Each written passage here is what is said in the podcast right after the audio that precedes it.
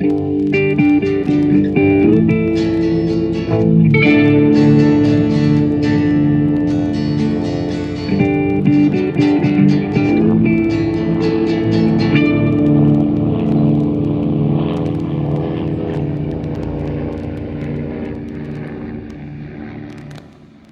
und herzlich willkommen bei Mesh unter Messer, Staffel 2, Folge 2, ein absoluter Klassiker, Five O'Clock Charlie. Jetzt habe ich mir den deutschen Titel gar nicht rausgesucht. Hat den jemand von euch auf dem Zettel? Ja, 5 Uhr Charlie. Mann, das war eine Übersetzung. das passt ja gut. Bereits seit sechs Wochen kommt jeden Tag pünktlich um 5 Uhr ein nordkoreanischer Teufelskerl in seiner tollkühnen Kiste oder so ähnlich, angeflogen, um von Hand eine einzelne Granate in die grobe Richtung eines in der Nähe des 4077. eingerichteten Munitionsdepots zu werfen.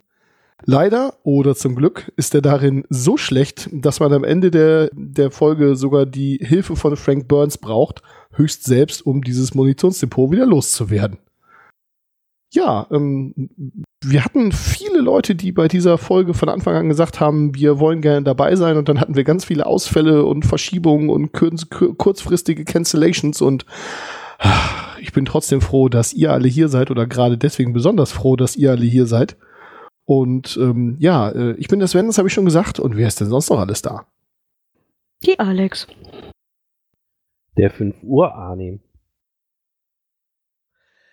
der Flo, dessen Witz gerade geklaut wurde.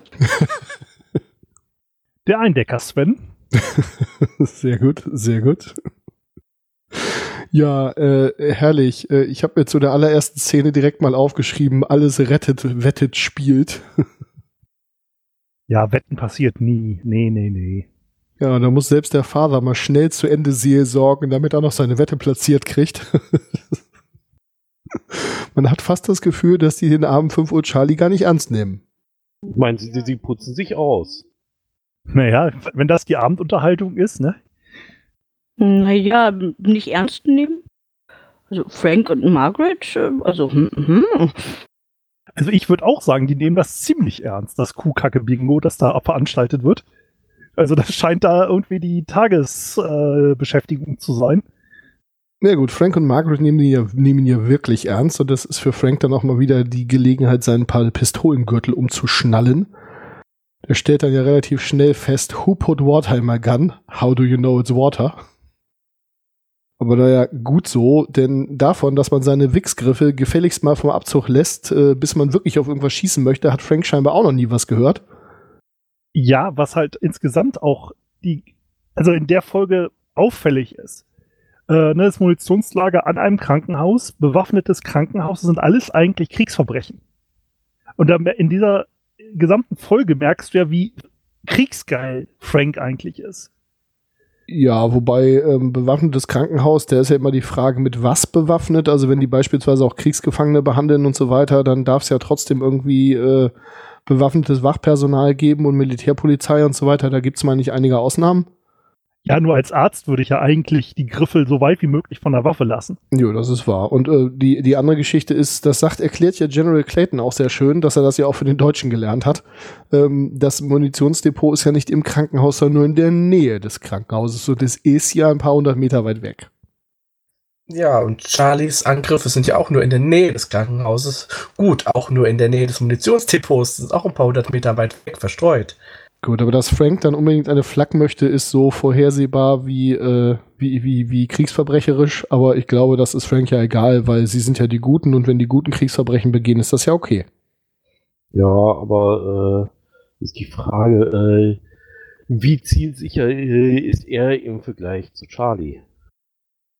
Ja, da kommen wir später noch zu. Ich finde, da gab es halt auch so ein paar nette Zitate wie ein ausdrücklicher Befehl, ich kriege hier gleich einen Lachanfall wo er ihm ja sagt, so nach dem Motto, hier, äh, wo ist meine Waffe? Ich befehle Ihnen, meine Waffe wiederzugeben.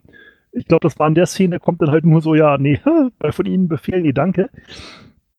Und ich finde ins insgesamt diese Aufmarsch der, zu der täglichen Wettshow einfach wunderschön, dass da wirklich Tribüne aufgebaut ist, jeder putzt sich nochmal raus und es ist wirklich das soziale Highlight ja, äh, im gesellschaftlichen Kalender der Bälle, die dort veranstaltet werden, ist halt 5 Uhr Charlie wirklich das absolute Highlight. Auch alleine schon, dass man ihn dann immer schon kommen hört und auch an den, äh, an den Zündaussetzern bei seinem Motor immer schon genau weiß, dass er das ist. Ja. Och, das ist schon gut. Das haben sie auch Sounddesign-mäßig sehr schön gemacht, wo sie dann das Spiel, das Spielchen mit der Uhr später spielen. Ja, wobei es halt auch schon echt so, ich habe mir nur aufgeschrieben, was für ein Feldflugzeug ist das denn? So, man sieht ja auch den echten Piloten dann irgendwie dahinter kauern. So in diese, ist ja ein Zweisitzer eigentlich und ähm, naja. Ja, irgendwas muss man ja machen. Äh, Übrigens auch sehr schön finde ich, als äh, sie dann den General anrufen wegen äh, der Anforderung dieser Flak, die Frank ja unbedingt haben möchte, dass der dann auch nochmal eben wissen möchte, wie gut denn seine Wette war. Denn natürlich äh, wettet der General mit. Ja, und da ist es ja halt auch einfach so, du merkst halt irgendwie erstmal, was für ein Arsch der General ist. So, dass er dann erstmal bei Margaret erstmal vorbeikommt und natürlich der Frank wieder bei der gemeinsamen medizinischen Dienstplanbesprechung von nächster Woche oder so ist. Ja, und er sich eigentlich an Margaret ranwerfen will. Und er ja dann auch eigentlich nur stolz drauf ist, da von den Nazis was abgeguckt zu haben. Und dann erst eigentlich das Flakgeschütz nur genehmigt, als ihm sein äh, Auto in die Luft fliegt ist halt schon sehr charakterisierend, sage ich mal, für den General. Ja, zu dem explodierenden Jeep habe ich mir nur aufgeschrieben und natürlich erwischt, erwischt es den Jeep. Ich meine, das ist wieder der Klassiker, wenn du die äh, geladene Waffe auf dem Tisch legst ähm, im ersten Akt, dann muss sie auch spätestens im dritten benutzt werden. Und auch die Reaktion dann einfach zu sagen, äh, der war schon so. der Ja. Jeep. Ja. Ja. Wobei in der deutschen Synchro auch bei der Nazi-Geschichte da die schöne Antwort kommt, jetzt lernen wir schon was von den Verlierern. Ich glaube, das haben sie da auch gesagt, ja, ich bin mir nicht ganz sicher. Ja, stimmt, stimmt. Äh, you know, the uh, Germans lost. Ja. Oh Gott, äh, die, die ärmsten Schweine in dieser ganzen Gegend von Korea sind aber, glaube ich, die drei Mann, die dann äh, unter Franks Kommando diese, diese Kanone bedienen müssen, oder? Ja, wobei es halt auch schön wieder seinen Rassismus zeigt. Also das sind ja koreanische Truppen, Ja.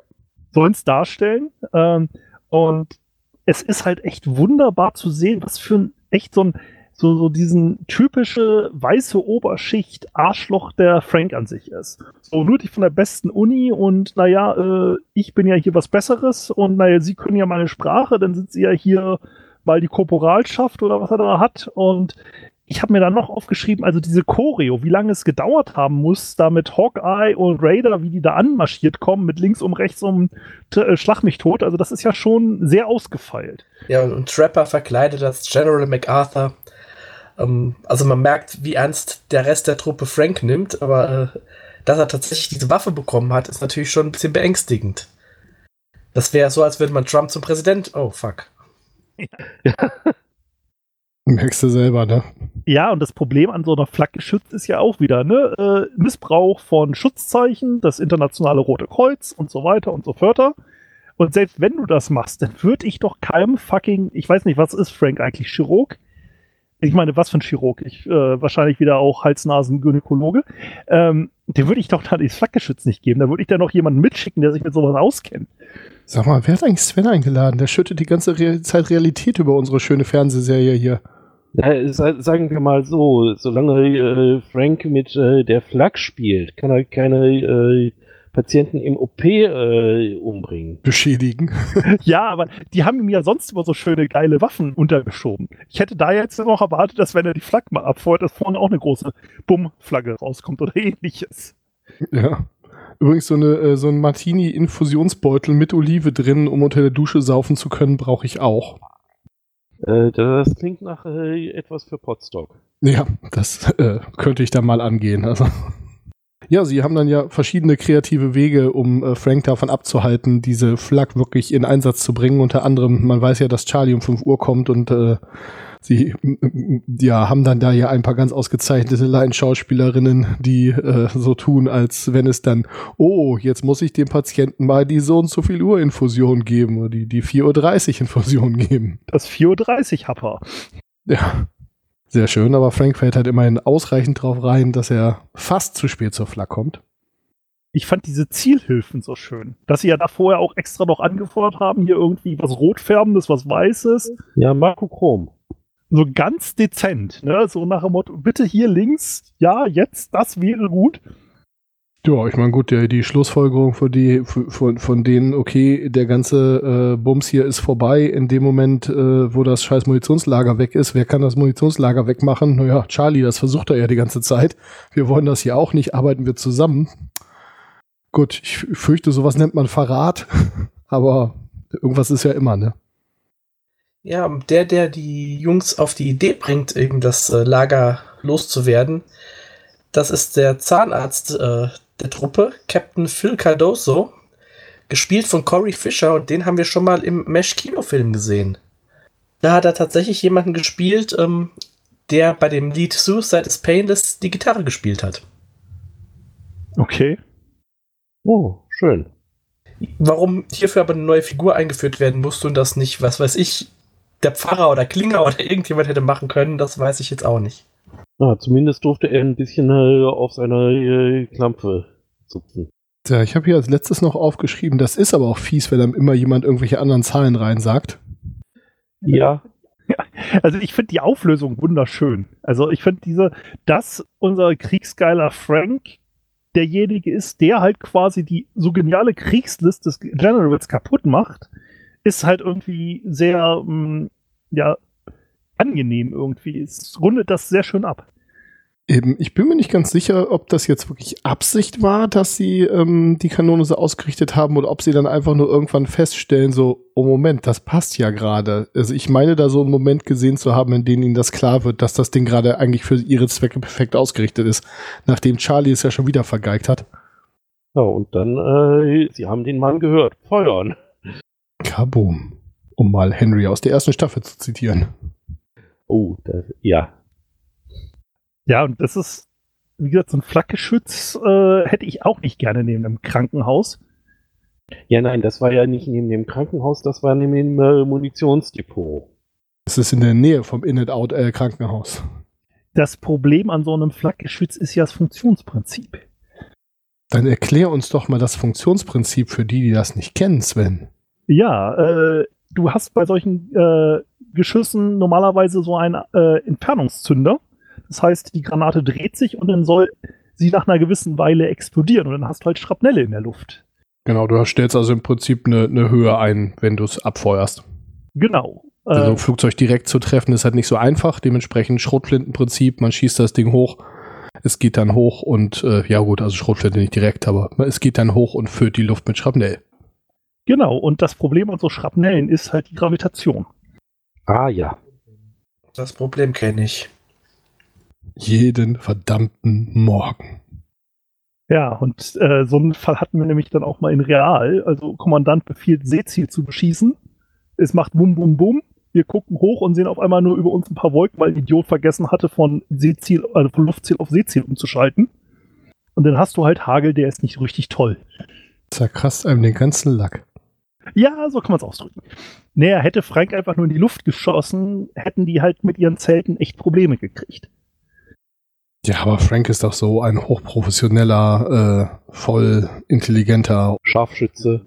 Richtig. Unter anderem. Neben vielen anderen Dingen.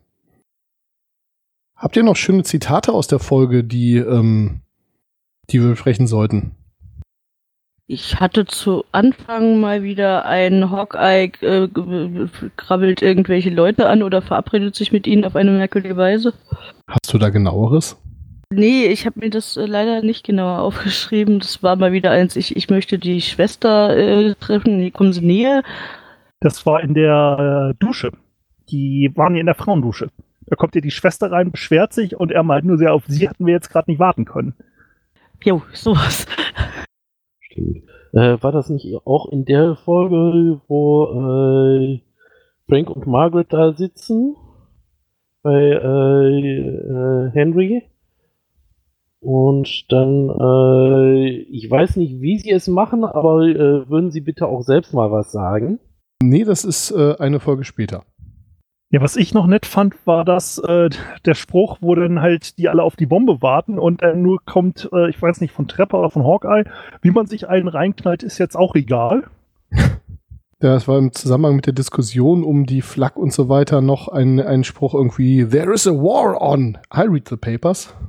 Ja. ja ich fand es halt auch schön mit dieser Anleitung, dass sie ihm die erstmal falsch rum in die Hand drücken. von Ja. der Flak.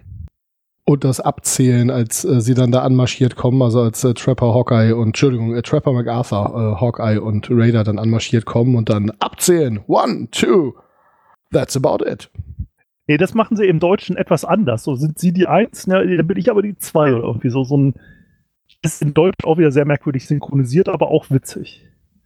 Ich weiß nicht, ob dieses Abzählen im Deutschen so verbreitet war damals wie im Englischen. Also im Englischen ist das schon auch so bei so Schulausflügen und so weiter, oder in den USA zumindest, irgendwie länger a thing. Während das hier, glaube ich, das relativ lange unbekannt war, so beim Militär wohl, aber das war es auch schon. Aber das kann jetzt auch irgendwie an meinen Empfindungen liegen. Äh, sorgt aber auch bei einem Bus voll Militärs ähm, für Freuden. Sagen wir es mal so, bei der Marine klappt es auch nicht so, wie man sich denkt. Drei. Ja, ich kann mich an so diverse äh, Nerdgruppen erinnern, wo dann irgendwelche Leute an der korrekten Stelle dann irgendwie anfingen mit Pi und E und ja, 2 Pi. Das heißt Tau. N. Das hilft äh, sehr gut, äh, um dahinter zu wissen, wie viele Leute da sind und wie viele Trottel. N-Trottel. sind es nicht immer N-Trottel? Nein, manchmal sind es auch N plus 1. Den hast du mir jetzt gerade geklaut. Push. Das liegt am Namen. Sehr gut. Wenn niemand mehr was hat, dann rede ich mal wieder ein bisschen länger, um euch die Möglichkeit zu geben, euch äh, Gedanken zu machen. Naja. Es gibt ja noch den äh, realen 5 O'Clock Charlie. Es gab einen realen Five O'Clock Charlie. N- Nicht nur einen, du wirst lachen. Es gab also im Koreakrieg tatsächlich den äh, Batcheck Charlie. Also der hat abends äh, versucht zu bombardieren. Und es gab im Zweiten Weltkrieg äh, einen, wohl einen Japaner, der auch äh, Batcheck Charlie oder Washing Machine Charlie genannt wurde, ähm, der auch mit einer sehr alten Maschine regelmäßig kam und äh, ja, seine Bomben hat fallen lassen. Aber ob die so gut geklungen hat, Gab es ja halt auch im Zweiten Weltkrieg. Die äh, wird jetzt Sven ausrasten, äh, Manowar Song, ähm, die Night Witches. Das waren ja auch solche ähm, eigentlich Feldflugzeuge, die die Russen so nach dem Motto, ach, ihr Frauen wollt fliegen, ja gut, ihr kriegt hier die ältesten Flugzeuge, die wir haben. Die hatten halt auch nur so handgeworfene Bomben und haben damit halt die Deutschen genervt. Und die haben halt immer den Motor ausgemacht. Und deswegen Ja, hörte Genau, man die waren das auch, ja. Genau, deswegen hörte man halt nur ein leichtes Flüstern und deswegen haben die Deutschen sie halt die Nachthexen genannt, weil sie halt dachten, es hört sich halt an wie ein Besenstiel. Ähm, Und ja, wie gesagt, eigentlich auch wieder sehr sexistisch, weil sie haben halt einfach nur die billigsten und ältesten Flugzeuge gekriegt. Und anschließend haben sie ein paar Orden verteilt, weil, oh, ihr habt ja einen tollen Job dafür gemacht, dass ihr, wir euch eigentlich nur töten wollten. Ja, vielleicht auch noch ein kleiner äh, Trivia. Das Flugzeug äh, war irgendwie ein umgemaltes Privatflugzeug. Ja, und der Originalbesitzer, äh, den sieht man in manchen Szenen zusammengekauert auf dem äh, Beifliegersitz. Naja, auf dem eigentlichen Pilotensitz, ne? Weil die Dinger Ja. wurden ja manchmal von hinten gesteuert und Charlie saß ja mal vorne. Er saß hinten und steuerte das Ding zusammengekauert, ja. Außerdem wurde diese Episode hier äh, als dritte der zweiten Staffel produziert, wurde aber ähm, vor Raiders Report ausgestrahlt. Und ähm, wir werden Five O'Clock Charlie noch einmal begegnen in Staffel 3. Spoiler, hallo. Teaser, nicht Spoiler. Ach so. Na, denn ist ja gut. Ha, Schwein gehabt. Gut, dann würde ich an dieser Stelle mal wieder ein bisschen Zeit schinden und etwas sinnlos in der Gegend rumreden, während ihr euch eine Skala und eine Bewertung überlegt. Und ich fange dann einfach mal an. Ich würde sagen, das hier ist eine der besten Mesh-Folgen, die es überhaupt gibt. Ähm, das mag jetzt vielleicht ein bisschen äh, blindes Huhn trinkt auch mal ein Korn sein. Ähm, ich weiß nicht, ob es vielleicht noch mal irgendeine geben wird, die mir besser gefällt. Deswegen lasse ich mir einen halben Punkt Luft nach oben und sage, das ist eine 4,5 auf der nach oben offenen äh, Skala. Also äh, 4,5 von äh, 5 handgeworfenen Granaten. Ich hatte auch äh, recht viel Spaß, äh, wenn ich auch irgendwie äh, ja nichts wirklich beitragen konnte. Äh, ich bin so bei einer ähm, 8 ja, von ähm, 10 neu angemalten Flugzeugen. ja, also äh, ich mochte sie, aber nicht so sehr. Ich gebe drei von fünf ausgetauschten Pistolen. Ja, ich gebe 9,9 Zentimeter auf dem Flakgeschütz von maximal 10 Zentimeter Geschützdurchmesser. Ähm, ich fand sie halt auch extrem gut. Also es ist halt alles drin, was man so von Mesh hat. Äh, Blödsinn, absolute K äh, Kritik am Krieg, zeig, äh, also wirklich zeigen, wie sinnlos der Krieg ist, zeigen äh, an Kriegsverbrechen, erinnern und das halt nochmal kritisieren in der Folge, äh, die Späße drinne, die, ja, wie gesagt, das absolute Sinnlosigkeit des Krieges da wunderbar hervorgehoben und halt insgesamt halt auch ein nettes Timing, alles insgesamt sehr schön durchlaufend. Ja, ich mag die Folge auch, wobei ich sagen muss, ähm, so hier und da hatte ich ein paar kleine Probleme. Also es waren so die, die üblichen äh, sexistischen und rassistischen Sachen, aber ähm, ich gebe auch äh, acht von zehn südkoreanischen Soldaten. Und ich finde gerade dieses Sexismus und den Rassismus in dieser Folge gut. Das ist das Witzige. Ich möchte das ja, äh, weil es ist, war ja damals so. Und das ist halt dieses nochmal herausstellen irgendwie. Das gefällt mir in der Folge besonders gut, weil es kein plumper Rassismus und Sexismus ist, sondern ähm, bewusst eingesetzt. Ähm, also es ist dargestellter Rassismus und nicht wirklich und Sexismus und nicht wirklich von der Folge korportierter oder aus der Zeit der Folge stammender, meinst du? Genau. Ja, ähm, ich kann jetzt leider meine Beispiele nicht mehr genau sagen, weil es ist zwei Wochen her, dass ich die Folge geguckt habe. Ähm, normalerweise sehe ich das auch so wie du und sehe so Folgen oder sowas als, als Produkt ihrer Zeit und kann das dann auch äh, besser einschätzen. Aber es waren doch so ein paar Momente dabei, die mich so gleich ein bisschen gestört haben. Das äh, bedeutet aber nicht, die Folge ist trotzdem immer noch eine der besten. Ja, also ich, bei, bei, mir hat sich das diesmal sehr in den Hintergrund verkrümelt, weil äh, ich mich so auf die Folge gefreut habe und weil ich die äh, damals schon sehr gefeiert habe. Ich meine, gut, aber es geht natürlich damit los, dass der halt Charlie genannt wird, was ja nun nah genug an einer rassistischen Beleidigung ist, ne? Ja, wobei es halt wieder der Charlie, da ist ja wieder, man stellt den Koreakrieg dar und möchte ja den Vietnamkrieg kritisieren in der Serie. An sich. Und das ist ja das eigentlich das Schöne hier.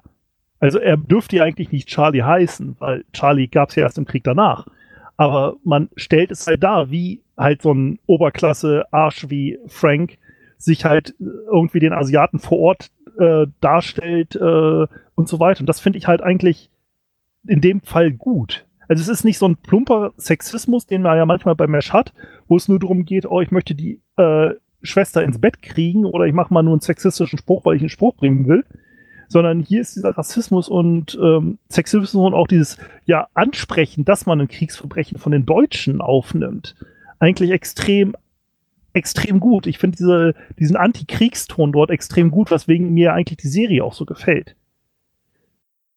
Wobei das Charlie muss es früher auch schon gegeben haben. Also, wie gesagt, der Japaner im Zweiten Weltkrieg hieß auch äh, Washing Machine Charlie. Also, das scheint schon länger da gewesen zu sein.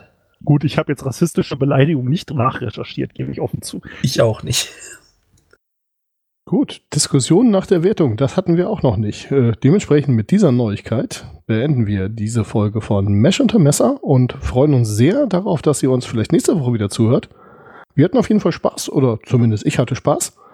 Und ja dann, bis zur nächsten Woche. Da gucken wir uns dann die äh, dritte Folge der zweiten Staffel an äh, mit dem wunderschönen Titel, ich habe gerade meine Notizen verblättert, äh, Raiders Report. Tschüssi. Tschüss. Ciao. Auf Wiedersehen.